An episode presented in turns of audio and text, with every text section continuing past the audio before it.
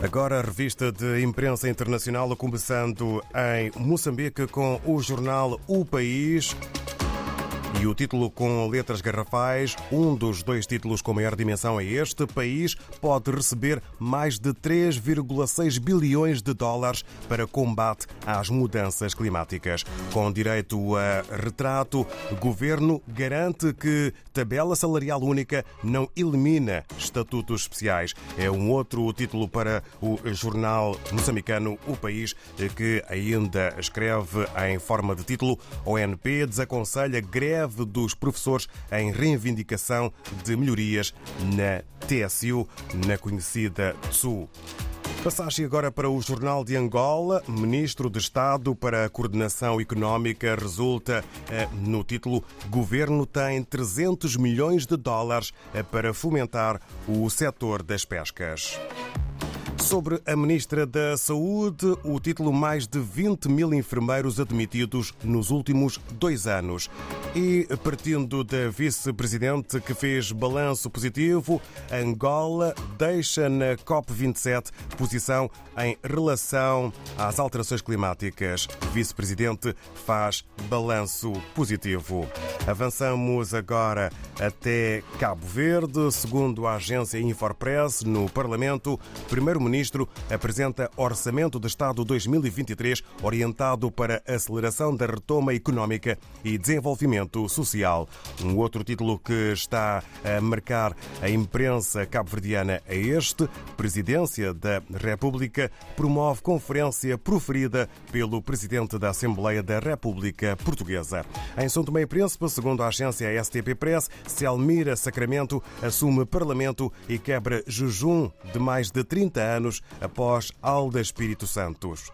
E presidente Carlos Villanova demite governo de Jorge Bom Jesus. É o caminho para uma nova vida eh, em matéria de governo em São Tomé e Príncipe. Estamos nesta manhã de quinta-feira na Guiné-Bissau. Sentamos na redação do jornal O Democrata. Vamos saber o que podemos ler na mais nova edição eh, com o Filomeno Sambu. Ora viva, bom dia. Ora, viva muito bom dia, ouvintes da RDP África. Sejam bem-vindos a mais uma edição da revista de imprensa desta semana, desde novembro de 2022, do jornal O Democrata da Guiné-Bissau.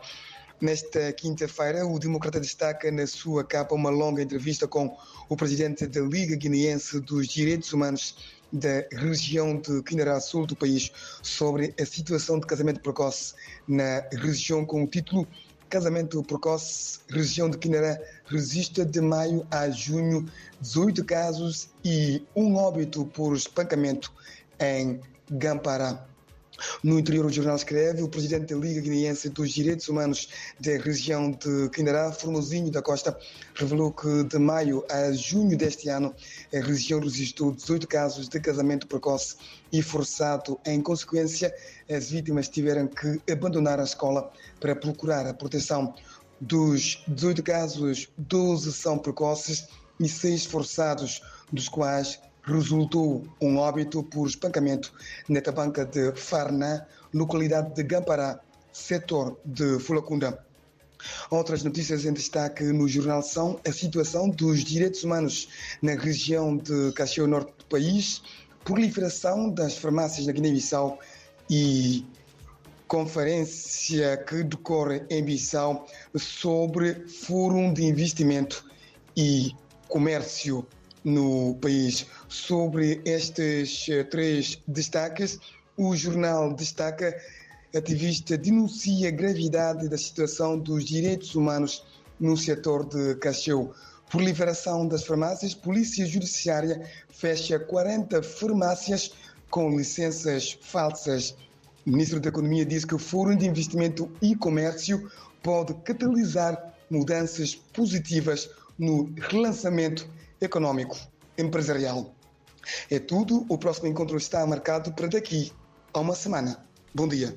Encontro Mercado, muito bom dia, Filomeno Sambu. Obrigado. Encontro Mercado, então, para daqui a uma semana e terminamos esta revista de imprensa internacional eh, também com uma homenagem. O jornal no Brasil, o Estado de São Paulo, eh, sobre a transição e contas públicas, escrever eh, o título Equipe de Lula cogita tirar gasto social do teto, mercado teme descontrole, opção de excluir auxílio do teto pode causar estouro da dívida pública, dizem analistas. Mas o o fecho e a fotografia eh, maior eh, vai eh, para esta homenagem 1945-2022, simplesmente Gal, uma das maiores vozes da MPB, intérprete de grandes sucessos, a baiana Gal Costa morreu aos 77 anos.